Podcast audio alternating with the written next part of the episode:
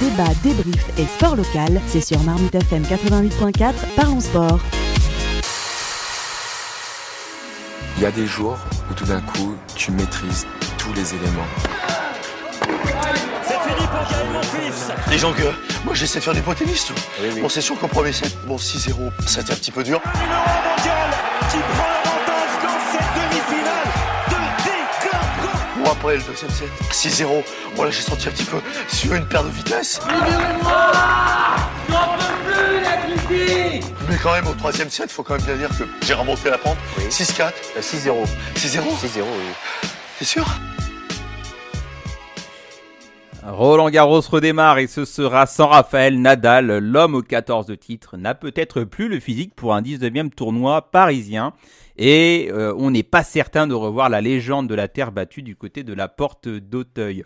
On va donc profiter de ce moment particulier pour parler de Nadal, de l'avant Nadal, de l'après Nadal. On a demandé à Jean-Jacques Cellier de faire le top 3, ton top 3, Jean-Jacques, historique des joueurs de terre battue et qui ont déjà pu, j'imagine, euh, lever, brandir la coupe des mousquetaires. Alors, est-ce que tu as euh, un ordre? Euh, On va commencer par ton top 3 dans l'ordre que tu le souhaites, Jean-Jacques. Alors merci euh, Gilles de me passer la parole pour euh, ce choix compliqué quand même, toujours difficile de faire un choix et un top 3, mais je vais, je, vais m'y atteler. Alors le, choix que je ferai là devant mes, mes débatteurs, je dirais, euh, indiscutablement, il y a les chiffres, il y a les statistiques, il y a le, le nombre de fois, etc. Donc je dirais d'entrée évidemment, et c'est aussi un choix du cœur. Raphaël Nadal, indiscutablement en numéro 1. Ah ouais, directement. Directement, Le GOAT. voilà, le GOAT, voilà. Le nombre de grands chelems, le nombre de, de, de, de Roland Garros gagnés, 14. Ce serait tout d'abord celui-là. Ensuite, euh, j'ai j'ai hésité, j'ai longuement hésité. Je me suis dit quand même, c'est Roland Garros et aussi euh, les, les mousquetaires. Et je tenterai un Henri Cochet malgré tout. Oula Ah, Je, je l'avais pas coché celui-là. C'est avant ça. Ouais. Euh, Voilà. l'ère open. Avant l'ère open, ça. Est-ce Et que, est-ce puis- que vous-même vous étiez né non, mais la culture, la culture et la connaissance. Vrai, euh, C'est important. me permettent de, de, de me dire que c'est quand même euh, voilà le, le stade des mousquetaires et parmi euh, l'un l'un des trois il y avait donc Henri Cochet qui part aussi par le nombre de victoires à Roland Garros peut être dans ce dans ce top 3 Donc vrai mousquetaire celui-là. Hein, Vrai, les- vrai les mousquetaire, bien euh, sûr. Voilà, il y en a eu et pas et pas les, les faux mousquetaires euh, de la Suisse là. Si vous voyez de, de quoi je parle. Mhm, on est d'accord Donc avant l'ère open, vrai. effectivement. Donc on, on va en parler. Et ton numéro 3 et mon numéro 3 du coup je suis bien embêté puisque euh, alors je, je, je mettrai Borg quand même voilà puisque je n'ai pas droit à un numéro 4 je m'arrê- je m'arrêterai à ce numéro 3 Ok. Et éventuellement, s'il y a un numéro 4, éventuellement. Alors là, c'est un autre choix du cœur, la magie, l'histoire d'amour, Gustavo Kuerten. Ah, ok. Le, le Brésilien euh, qui a remporté plusieurs fois euh, Exactement. le euh, tournoi. Alors, on va peut-être commencer par Henri Cochet, puisque c'est euh, le, le name euh, qu'on n'attendait pas. euh, Ça, c'est clair. L'invité surprise de, de ce classement. Euh, est-ce que vous l'avez étudié, messieurs? Est-ce que quand on fait du tennis, est-ce que quand on s'intéresse au tennis, c'est un nom qu'il faut connaître? F- Français en plus. Ah ouais, en plus il est français. Ah bon euh, euh, S'il devait avoir du old school, j'aurais mis euh, Lever, parce que même sur l'heure open, il était intouchable à Roland Garros. Il était déjà avant, mais même à l'heure open, euh, il est intouchable à Roland Garros aussi. Rod Laver, Ouais. pour toi? Ouais, alors, euh, Je le mets pas dans le top 3, cependant. alors donc pour, pour Henri Cochet, alors là j'avoue que tu nous as pris de, de cours euh, Jean-Jacques, donc on va rappeler un petit peu son parcours. Né en 1901. Euh, C'est ça. Donc c'est un, c'est un Français euh, bien sûr. Euh, il a remporté quatre fois Quatre fois Roland Garros. Oui. Voilà, il a remporté par ailleurs euh, Wimbledon, l'US Open, euh, pas, euh, pas l'Open d'Australie. Donc on est avant l'ère Open, il fait partie des quatre euh, mousquetaires. Impossible de retrouver des images d'archives en fait euh, de cette période-là. Donc comment est-ce qu'on pourrait juger Ouais. que Henri Cochet fait partie euh, des, des GOAT Ou alors est-ce que toi, Jean-Jacques, c'est le respect euh, de, de l'histoire, la tradition, l'héritage On est obligé de le mettre. L'héritage, le jeu aussi extrêmement léché de ce joueur, hein, bien, bien au-dessus de René Lacoste au nombre de 3 Roland Garros ou de Borotra les autres mousquetaires. Donc là, on a vraiment une qualité tennistique. C'est pas seulement euh, le fait que ce soit un Français et qu'il fallait dans un top 3 avoir un Français. On a la qualité également tennistique, tout simplement Ah. de l'époque. Alors de l'époque, est-ce que ça peut se comparer? Que les raquettes n'étaient pas faites de la même façon. Je ne sais pas si en termes de technologie, de, de, au niveau des matériaux qui constituent la balle jaune, euh, on a peut-être une balle plus fluide euh, Ouais. aujourd'hui. Même les chaussures, enfin. Même les règles du jeu à Ouais. l'époque. Même les Ouais. règles du jeu n'étaient pas du tout les mêmes. Pas du tout. Mhm. Euh, donc euh, ouais, enfin, est-ce qu'on peut vraiment comparer la technique de, de, de l'époque Est-ce qu'ils étaient en fait supérieurs à, aux joueurs modernes, les- aux joueurs de l'ère européenne sur euh, certains aspects Et bien évidemment, bien évidemment que non, mais parfois le, le, le- un top 3 c'est aussi les chiffres, c'est pas les- le chiffre ne commande pas tout, mais pour autant euh, c'est 4 Roland Garros et je crois qu'il doit être le troisième après euh, Nadal et, euh, et donc John Borg, donc ça fait euh, 14. Euh, 6 et 4, donc difficile de ne pas avoir euh, en termes de, de- de chiffres déjà. Après, en termes techniques, bien évidemment, ce n'est pas comparable. On ne peut plus, puisque c'est avec l'avènement de John Borg qu'arrive le lift, hein, le Suédois enfin arrive avec une nouvelle technique, Mhm. imparable, difficile à contrôler, et face à ce jeu extrêmement léché euh, avant Borg, on est sur de, plutôt des frappes à plat, une technique à plat, côté revers comme plutôt euh, côté coup droit, on est sur de l'accompagnement de frappe et non pas des déclenchements, voilà, sans rentrer dans la Ouais. technique parce que ça peut être euh, à un moment donné euh, rébarbatif, mais en tout cas, bien évidemment, mais il est important quand même, il y a aussi l'histoire dans tout ça, il y a aussi, euh, voilà, Mais- nous sommes en France, nous sommes aux Mais internationales son de histoire France. aussi, elle elle, elle, est, il faut aussi expliquer le contexte de son histoire. On est une période euh, de, de- proche de la guerre où il y a beaucoup de joueurs qui ne se déplacent pas non plus. Et surtout, il est seul au monde. Parce qu'à l'époque, sociologiquement parlant, jouer au tennis jusqu'à présent, c'est un sport de riche, mais à l'époque, encore plus. Donc moi, je suis assez stupéfait de le voir dans le top 3, quoi. personnellement. Ouais, Non, mais après, alors, après, c'est vrai que c'est un peu comme. euh, je fais un parallèle avec le foot, mais euh, souvent, quand on cite les grandes générations de l'équipe de France, on cite jamais celle de 58. Alors que c'est vrai que c'est important, c'est quand même les pionniers. euh, voilà, c'est vrai que leur rendre. Faut pas les oublier en fait. Ouais, mais il y a un contexte derrière tout ça. Je pense qu'il y a aussi le contexte de la guerre à l'époque qu'il faut prendre en considération. Euh, donc, Tu veux dire qu'il n'avait pas d'adversité euh, ouais, exactement. Déjà à l'époque, et en termes sociologiques aussi, le tennis, euh, c'est- un sport qui, entre guillemets, mais vraiment entre guillemets, vient d'être connu euh, sur la scène européenne et tout. euh, donc, euh, il n'y a pas énormément de joueurs, ça reste un sport de riches. Donc, euh, non, clairement, il n'y a pas beaucoup de joueurs aussi à travers le monde qui font le voyage à son époque pour venir jouer. Parce qu'on est dans un contexte euh, mondial, géopolitique assez compliqué. Donc, euh, moi, dans le top 3, euh, je ne l'ai pas vu venir et je l'aurais. Euh, Euh, tu le mets de côté, quoi, c'est ça. Ah ouais, je le récuse carrément. ok, le- oui, alors, Je on- maintiens mon Henri Cochet et je le coche évidemment. Euh, ok. Et puis, et puis ce qu'il faut pas oublier aussi, c'est qu'à cette époque-là, le tennis n'était pas encore professionnel. Il était amateur. Ouais, il était amateur. Il était amateur, donc tous ces paramètres euh, qu'il y avait à l'époque et les paramètres qu'on a à l'heure actuelle, ils sont pas vraiment comparables. Bien Donc- sûr. Donc parce là, que- tu es en train de dire, Ryan, qu'on a des joueurs professionnels français aujourd'hui. Bah ouais. On bon. en a, mais Je, récuse cette affirmation, euh, Ryan. bien sûr qu'on en a, mais c'est vrai qu'à son époque, à Henri Cochet, euh, c'était amateur. Mais jusqu'à même plus loin, jusqu'à Rod Lever, euh, Jimmy Connors, euh, même Jimmy Connors, Jimmy Connors aujourd'hui, euh, il n'a pas 20 grands chelems pour la simple et bonne raison qu'il était amateur. Après, pour passer en professionnel, il y est plus. Donc, euh, donc voilà, aujourd'hui, Et- euh, on peut, pas- je pense pas. Je pense que l'Air Open, la question c'est le top, top Alors, 3. Je pense pas qu'on puisse On, confondre. on va Open directement et- aller sur l'Air Open. Donc tu as cité en numéro 3 euh, Jean-Jacques Björn Borg, euh, le Suédois qui a pris, euh, enfin l'homme au- aussi Roland Garros, qui était détenteur du record avant le phénomène Raphaël euh, Nadal. Alors ce qui est assez particulier quand même, Björn Borg, on avait fait des émissions euh, en parlons sport sur, sur lui. Retraite à 25 ans, messieurs. Vous rendez compte, retraite à 25 ans, et il a déjà gagné 6 fois Roland Garros et 5 fois Wimbledon. Incroyable. Euh, donc là, je pense que ça ne souffre d'aucune discussion. Oui, Björn Borg, alors, euh, toi Xavier, euh, je sais que peut-être que tu l'aurais mis en 1, Björn Borg? Non, non, Nadal, il est au-dessus.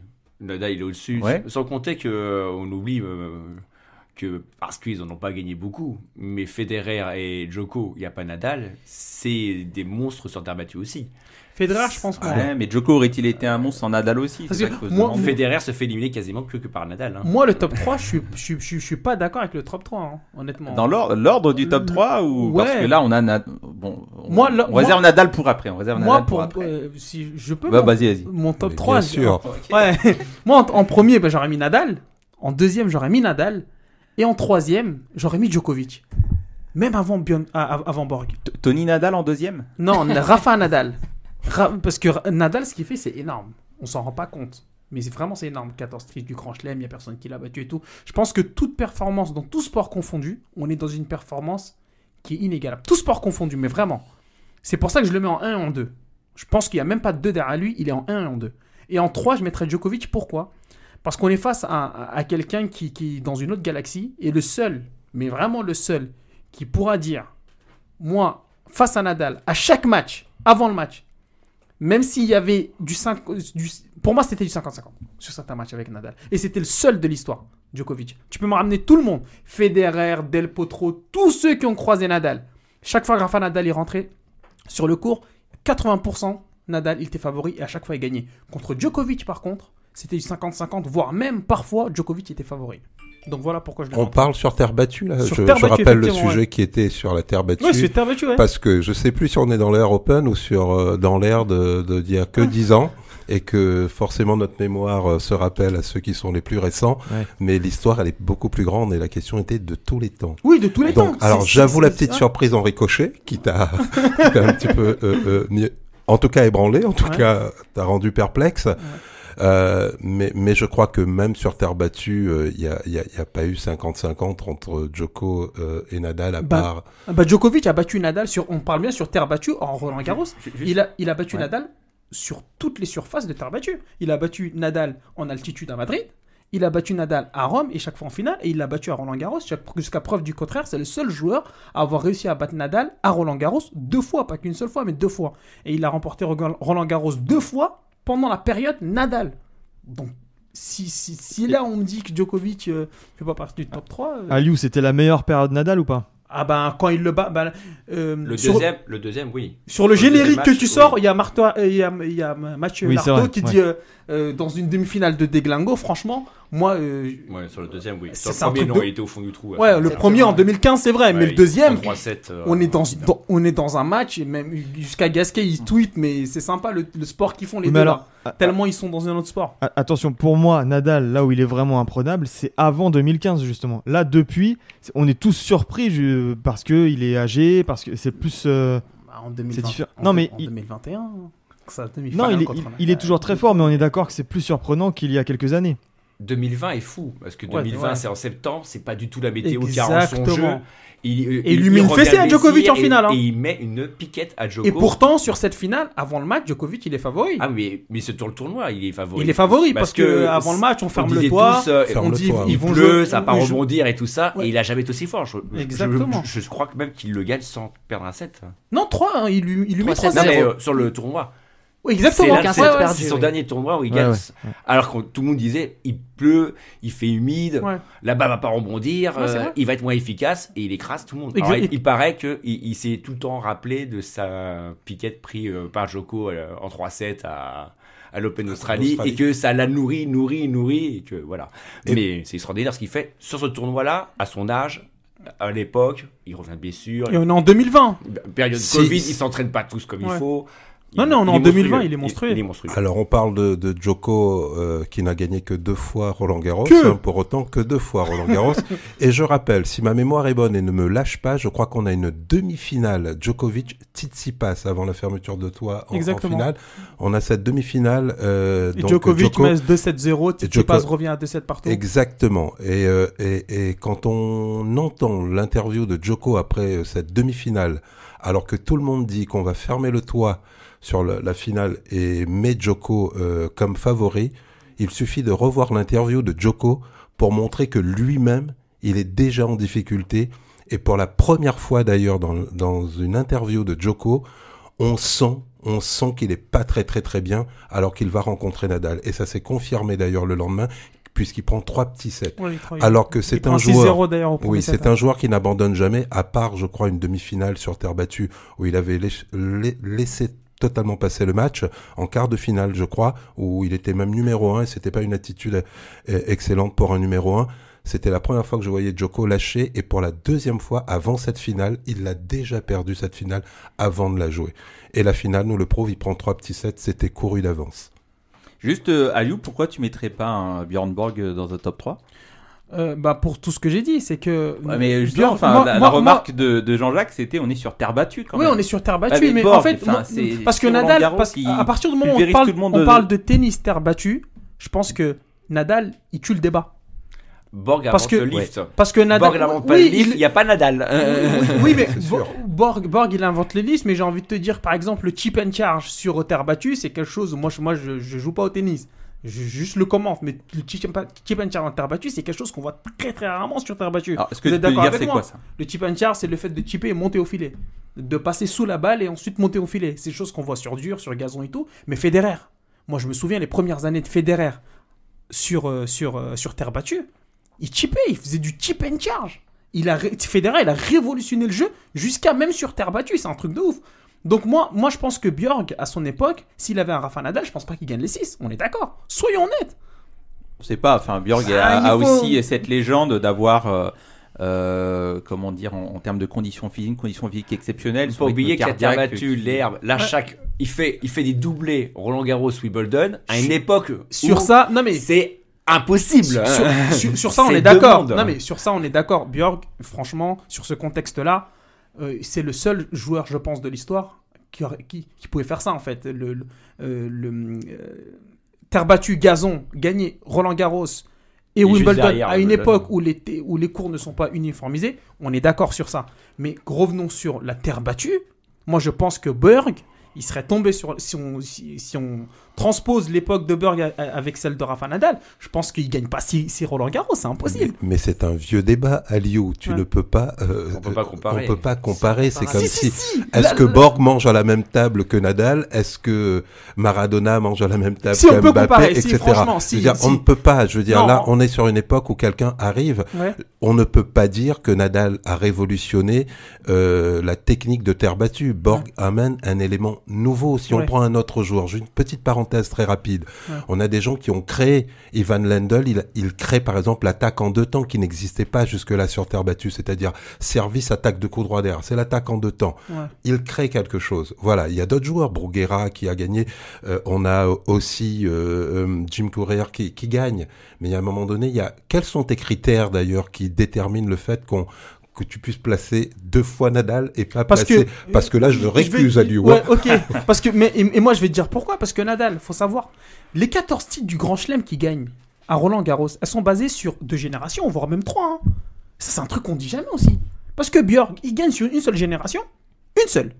Nadal, en 2015, en 2005, il y a une génération qui se finit à partir de 2010. Il y a la génération Djoko et tout qui arrive. Et ensuite, qui commence à se finir, il y a la génération, aujourd'hui, il gagne. Nadal gagne ses 14 titres à Roland Garros sur trois générations. C'est un truc de fou quand même. Et pourtant, et pourtant sur cette question de génération, Ouais. l'adversité n'a jamais été aussi forte que celle face à Borg. Ah, je, je, pense je, pas. je vais pas euh, mais non, là, je pense décliner pas. tous les noms. hein. La demi-finale. Ouais. Mais non, mais Là, C'était là, une dizaine. hein, à un moment donné, quinzaine, hein. si la demi-finale l'année dernière, pardon, mais la demi-finale l'année dernière entre Nadal et Zverev, mais Zverev, il rejoint Nadal dans une autre galaxie à un moment donné, il explose. C'est pour ça que Zverev il se blesse. Parce que il peut pas suivre Nadal. Nadal, c'est un extraterrestre sur. sur, sur, euh, sur- c'est plus humain. Après, Alors, les- et- et- Est-ce qu'on peut juste citer quelques adversaires de Borg à l'époque qui ont, ont pu euh, incarner autre chose que l'adversité euh, d'aujourd'hui? Bof, euh, Eh ben, On avait Lendl. bah, on avait Ouais, Len- euh, un peu après. On a quand même Villander. euh, Villander. Villander. On a surtout euh. Villander, euh, Villas Gurulaitis quand même. Oui. On a euh, l'Argentin. euh, Il y a les Italiens, les Espagnols. alors, on a, euh, ouais, on, a Victor Pecci quand Ouais, même sur terre Pecci. battue qui, qui, qui fait des dégâts. On a des vrais spécialistes de la terre battue. On n'a pas. pas-. Panetta. Il n'est pas, il n'est pas au-dessus justement parce que il révolutionne. il, est, il est surtout suédois.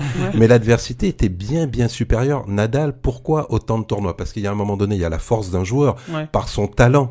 Mais à un moment donné, il n'y a plus d'adversité également. Ce qui, d'ailleurs, la preuve, tu as mis Joko en 3 à Liu. Ouais.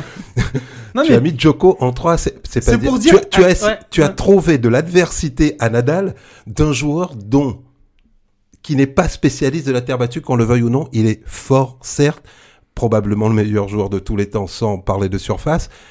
C'est pas, à mon sens, c'est pas par hasard que tu mets Joko, c'est par rapport à cette adversité-là.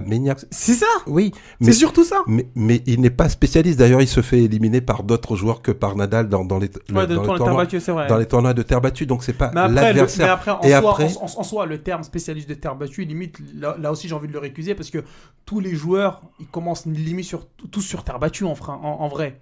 Ils commencent à peu près tous sur Plus terre battue.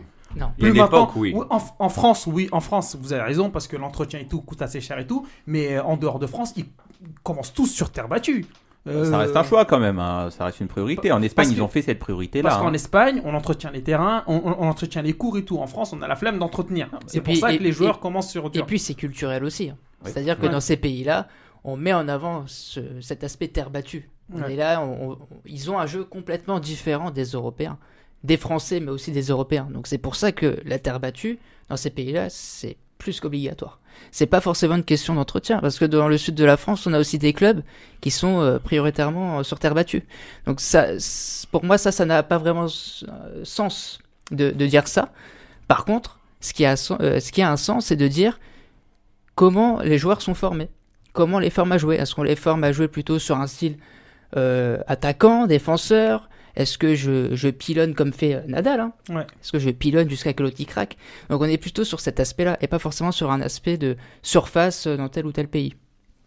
Alors, tu, tu avais cité un autre euh, nom, euh, Jean-Jacques, qui était aux portes du top 3, c'est Gustavo Kuerten, le Brésilien. Donc, un coup de cœur, euh, j'imagine. Il a quand même remporté trois fois Roland Garros. Qu'est-ce que tu retiens de ces éditions Roland Garros avec euh, Guga, qui était quand même l'un des chouchous du public de, la Porte d'Auteuil Alors là, tu touches à un point sensible, Gilles, je dois te l'accorder, hein, parce qu'il y a même l'émotion qui revient quand je, là, je pense à Gustavo Kurten, à, à, Roland Garros. Et ben, ce ne c'est pas euh, ces trois victoires d'ailleurs, c'est pas son retour revers bloqué magnifique, hein, qui réinvente carrément le revers retour bloqué sur terre battue.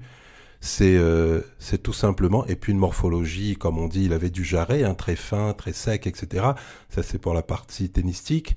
C'est le cœur sur la sur l'ocre de la terre battue, quoi. Ouais.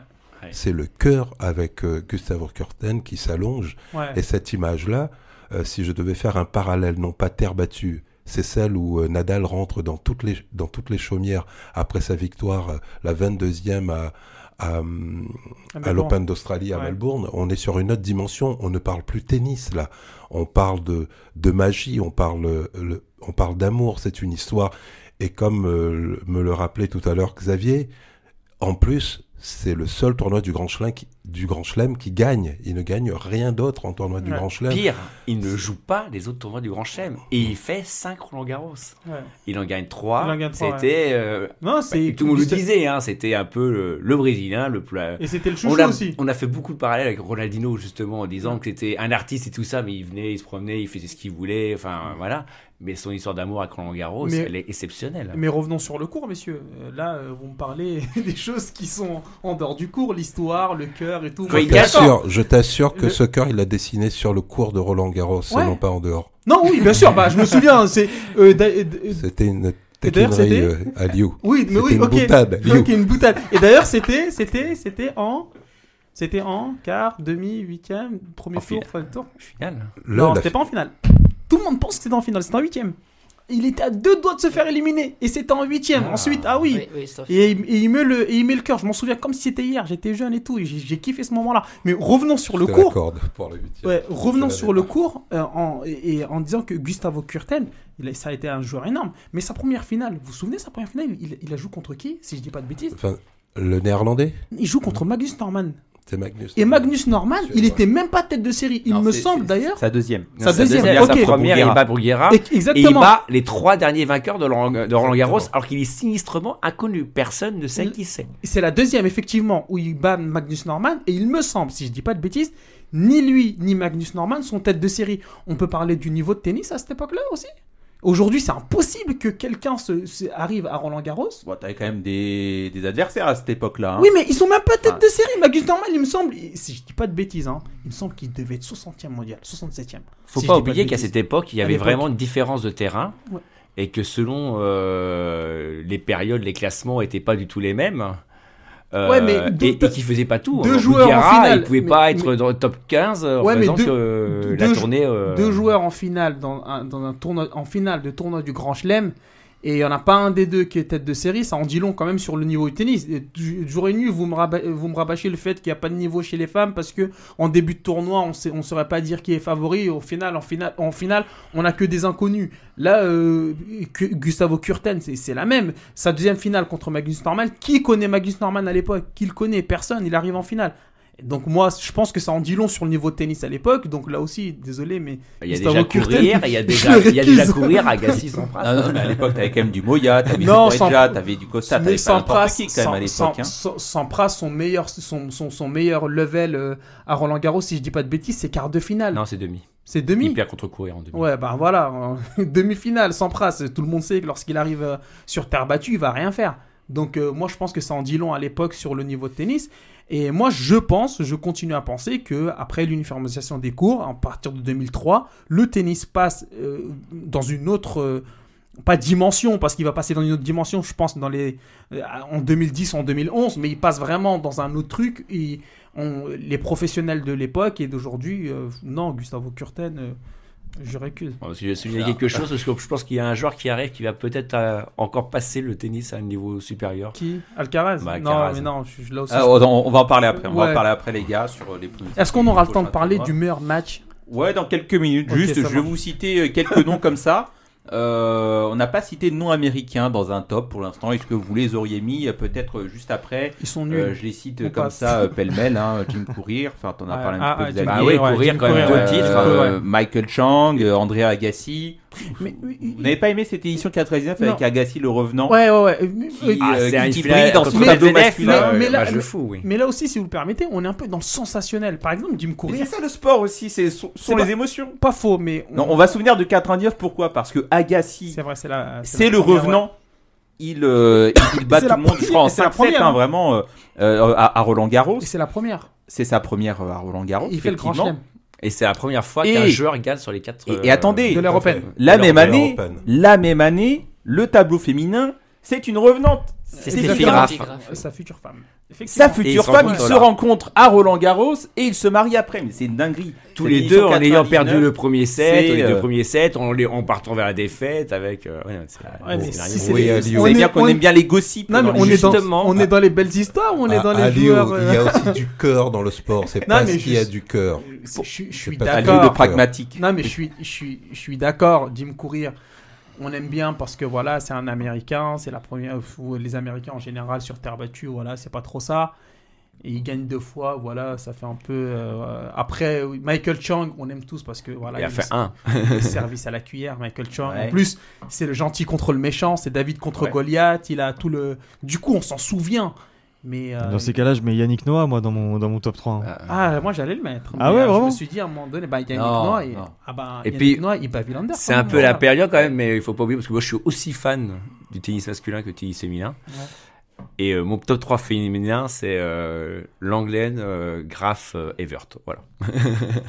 Ouais, alors on, je- on, on, On peut-être. euh, mais on je voulais faire un petit train 3, parce que moi, le tennis féminin aussi, j'aime autant que le tennis Ouais. Mais, je trouve qu'on passe un peu vite sur les Américains là, et en particulier euh, Jim Courier quand même. Ouais. Ah ouais, c'est un grand joueur. On, on a là, euh, on a là forcément une technique qui n'est pas forcément celle de la terre battue, euh, revers un peu baseball, très court de préparation, préparation est très très très courte, donc euh, mais mais l'intensité et surtout la dimension psychologique quoi. Quand on parlait de Jim Courier à l'époque et quand les joueurs en parlaient, c'est assez étonnant entre 2 et 14 ce qui peut se passer avant un match. Aujourd'hui, on l'entend des joueurs quand ils parlaient de, de Nadal et on l'entendait exactement quand on l'entendait de Jim Courier.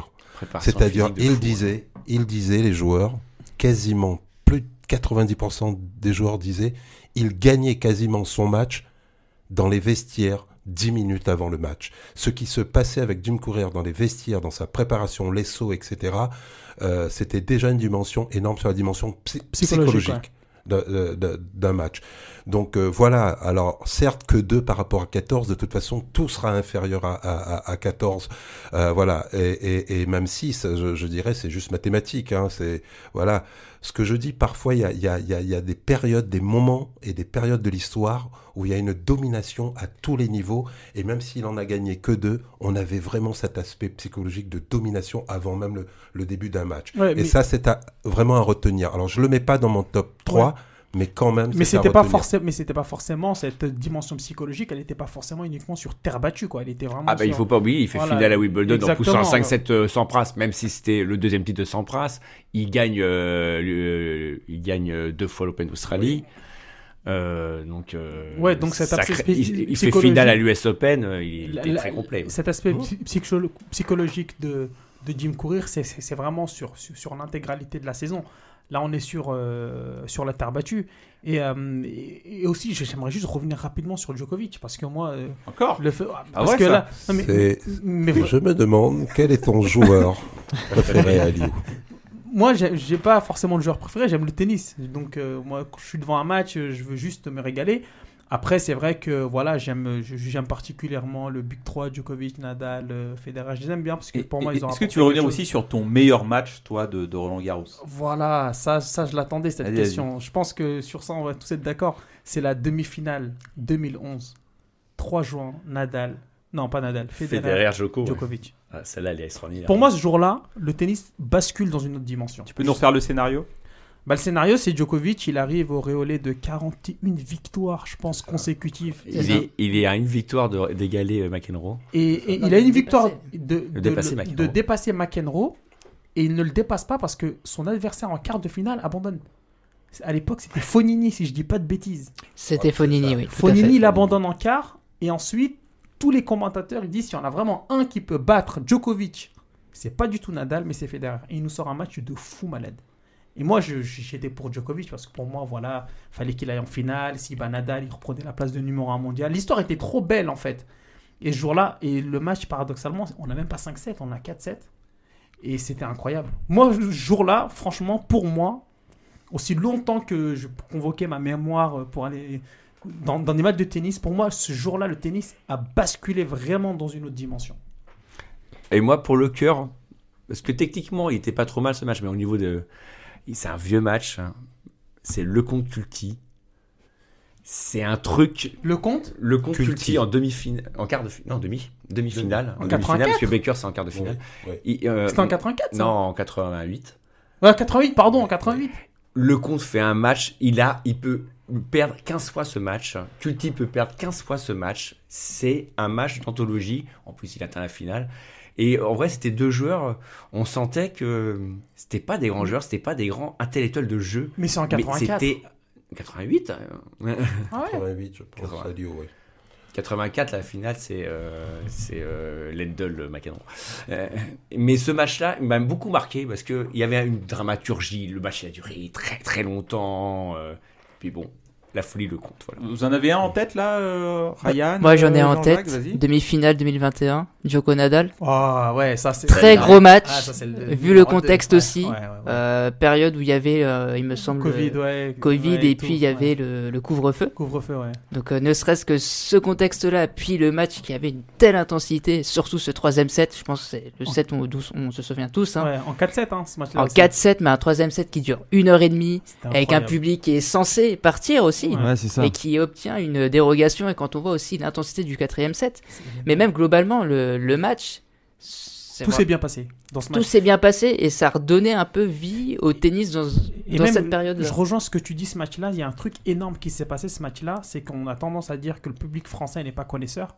Mais sur ce match-là, il a été très connaisseur. Même à la fin, Djokovic le dit. Remercie le public parce que euh, il s'est jamais autant senti euh, supporté. Et il y en avait pas. C'était pas euh, tout le monde pour Nadal et tout le monde contre Djokovic ou l'inverse. C'était vraiment, on avait un public de connaisseurs qui était là pour le kiff et qui encourageait les deux. Et donc, du coup, ben, euh, même à travers la télé, on le ressentait comme quoi il y avait, beaucoup d'énergie qui descendait des gradins. Et les joueurs ce jour-là, ils nous ont régalé quoi. Et, et toi, Jean-Jacques Alors, un mon match pour faire très très court, le tennis, il est multifactoriel, il est plus grand que jouer sur une table de ping-pong. À force, on veut jouer absolument comme sur une table de ping-pong en demi-volée. Comme si l'histoire allait bientôt, on va finir à, à tous- les deux joueurs près du filet et celui qui prend la balle le plus tôt. Je suis déjà euh, très très euh, content, alors que tous les spécialistes, et je reviens à mon match, Gilles, hein, petite parenthèse, tous les spécialistes, il y a une vingtaine d'années, ont considéré qu'il fallait prendre la balle de plus en plus tôt et de jouer sur la ligne sur les retours. À tel point que Lendl, qui voulait absolument gagner Wimbledon, qu'il n'a jamais gagné, a pris que des spécialistes australiens sur la fin de sa carrière pour faire ces fameux retours chippés ou retours coupés ou retours bloqués. Il ne l'a jamais gagné. Aujourd'hui, ils sont à 10 mètres derrière pour retourner et jouer au tennis. Mais ça dépend de qui on parle, parce que euh, Djokovic, euh, bah, Djoko- bah, on, on revi- on- on Je- revient sur Djokovic. Djokovic, on peut pas dire qu'il a 10 Tu reviens sur Djokovic, Ouais. si tu permets, mais, mais, mais Jean-Jacques, on peut pas dire que Djokovic il a 10 mètres derrière sa ligne de fond de cours. Je- Il y aura toujours, euh, aujourd'hui, Garcia euh, retourne à l'intérieur. Quand elle reculera, elle gagnera peut-être un jour un grand chelem, sinon elle ne gagnera jamais. Ce que je veux dire, tu parles d'un joueur qui est exceptionnel, qui est probablement le joueur, allez, je te l'accorde, le, le, joueur, le meilleur joueur de tous les temps, avec une vision, une vista. Ouais. Je veux même pas parler de ce retour à l'US Open quand il ferme les yeux sur balle de match pour euh, Federer. Il retourne les En yeux 2011. fermés. Il est en état de grâce, il est en transe absolue. Ouais. On parle d'une particularité. C'est un Ouais. joueur d'exception que je mets même à part, malgré euh, ma considération et le fan que je suis pour Nadal. Ça me fait mal de te dire, Aliou, qu'effectivement, Djoko est probablement le plus grand joueur de tous les temps. Mon match à moi, c'était pour dire que le tennis est plus grand que ça, c'est plus grand que la vitesse, c'est plus grand que 218 km heure. Et du coup, je vais te citer, puisque c'est toi qui as nommé son nom le, premier, Jimmy Connors. Et moi, mon match préféré de Roland Garros, c'est Roger-Édouard Vasselin, Jimmy Connors. Et les balles cotonneuses. C'est-à-dire que la seule façon qu- qu'il avait de gagner, de- c'était de, faire des balles cotonneuses sur lesquelles on ne pouvait pas s'appuyer. Et il gagne contre Jimmy Connors dans un match où jamais, jamais ce Français n'aurait gagné. Il a surmonté quelque chose Non, qui est au-delà du tennis. Jean-Jacques, Voilà. si tu le permets, mais ton match, moi je. Je t'accorde que voilà, c'est ton match. Mais c'est C'est vraiment. son match, ouais, son voilà, match. mais. Je- mais ouais. Tu peux pas me l'accorder. Ouais, non. Je me suis déjà accordé mon match, Ouais, mais, mais, mais, mais qu'on soit bien clair, c'est c'est un choix du cœur. C'est pas. Là, on parle de tennis. Si, si tu m'avais euh, Non, mais je t'ai écouté. un peu Non, mais Jean-Jacques, je j'étais en train d'expliquer que le tennis c'est plus grand que la vitesse, plus plus grand qu'une table Non, de ping-pong Non, et que il y a, y a ce qu'on appelle la science du jeu et la science du tennis. Non, mais- Ce match-là ne sera pas le plus grand match de tous les temps, Ah oui, certes, oui, parce que là, on parle certes, de terre battue, là. mais c'était un match sur terre battue en l'occurrence. Et effectivement, ce match avait eu en plus l'approbation de tous les Français, Ouais. la chaleur de tous les Français. Ce Ouais, jour-là, parce c'est un match face- qui a duré très très longtemps et ça a été une vraie dramaturgie tennistique. Non, bien sûr, non, mais je. Alors, je- dans dans ce domaine-là, moi j'ai aussi un match à vous soumettre. Alors, je sais pas si c'est mon meilleur match comme ça, mais en tout cas un qui m'a marqué, qui me vient à l'esprit. Euh, Grosjean Agassi. En 2001, 2001, 2001, quart de 99. finale, c'est Kuerten qui gagne à la fin. Exactement. Quart de finale, euh, Grosjean Agassi. Je sais pas si vous vous souvenez de Moi, ce je qui me s'est passé. souviens très très bien. C'était Ouais. un, après-midi. Ouais. Ah, je me souviens comme si c'était Il y hier. avait quelqu'un qui était là pour porter la poisse. Et, président euh, des États-Unis, Bill Clinton. Exactement, il y avait Bill là, Clinton ouais. ce jour-là qui était là. Quand Et- Clinton était dans les tribunes. Agassi, sous pression, perdait toutes ses balles. Quand il quittait la tribune, Agassi revenait sur Grosjean. Mais en fait, ces matchs-là, franchement, c'était un super match. hein. Moi, je, Donc je- victoire je de Grosjean à la fin. Grosjean, il gagne à la fin. Clinton était vraiment le, le grand poissard euh, moi, moi, je me souviens, de, la journée. j'étais jeune à l'époque, mais dans ces matchs-là, moi, je pense pas que c'est, c'est- je pense pas que c'est le tennis qu'on a retenu. Je Non, pense il y a une dramaturgie, il y a un scénario, il y a un Oui, retournement, je- il y a, moi- je vois, pense- c'est moi, c'est je- la magie moi, du sport. C'est la magie du sport, comme tu le dis. Ok. Moi, je pense qu'on. C'est pas ça qu'on a retenu. On n'a pas retenu le tennis ce jour-là. C'est plutôt le, le score qu'on a retenu et surtout, c'est qu'on ne s'attendait pas à ça. C'est un Français. Il joue contre une star mondiale. Il est en quart de finale. Il peut nous faire rêver. Il arrive en demi. Il fait un super match, effectivement. Mais je pense pas que ça soit. C'est Si, comme. parce euh, que le, le sport, c'est aussi gérer la pression et Agassi n'a pas su gérer la Oui, présence de Clinton dans je, les tribunes. Je suis d'accord avec toi, mais je suis en train de te dire que je ne pense pas qu'aujourd'hui, ce genre de match, on puisse le retenir comme euh, un, un- un truc de. Par exemple, moi qui aime regarder Ah, c'est- les matchs en c'est replay. certainement pas un match référence d'un point de vue tennistique, Par exemple, moi qui aime hein. match- regarder les matchs en replay, je ne regarderai pas le Roger Vasselin, euh, Jim courir euh, quand je rentrais chez Tu moi. devrais ni- pourtant à Lyon. Tu devrais. Ni le. Ni le Tu, tu- tu- tu peux regarder le cocher Lacoste 1923 aussi. euh, et fe- potentiellement, mais je regarde. Mais je me. celui-là. Mais je me suis jamais refait, par exemple, le, le Grosjean. Euh, Grosjean euh, Agassi Agassi, je me suis jamais refait. Pourtant, je me souviens comme si c'était hier, parce que j'étais pressé d'entrer à l'école ce jour-là. J'avais pas pris mon goûter et j'ai kiffé. Mais je me le referai pas en replay. Contrairement à un match comme. Et, et même, allez, le Nadal Soderling. Le Nadal Soderling de 2009. C'est- un tremblement de terre. C'est un truc de fou. On aurait pu, on aurait pu le citer. Parce que c'est vraiment un truc de fou ce qui se passe ce jour-là. Mais tennistiquement parlant, il n'y a rien. Ce Dorling, il bat Nadal, mais point, ça finit.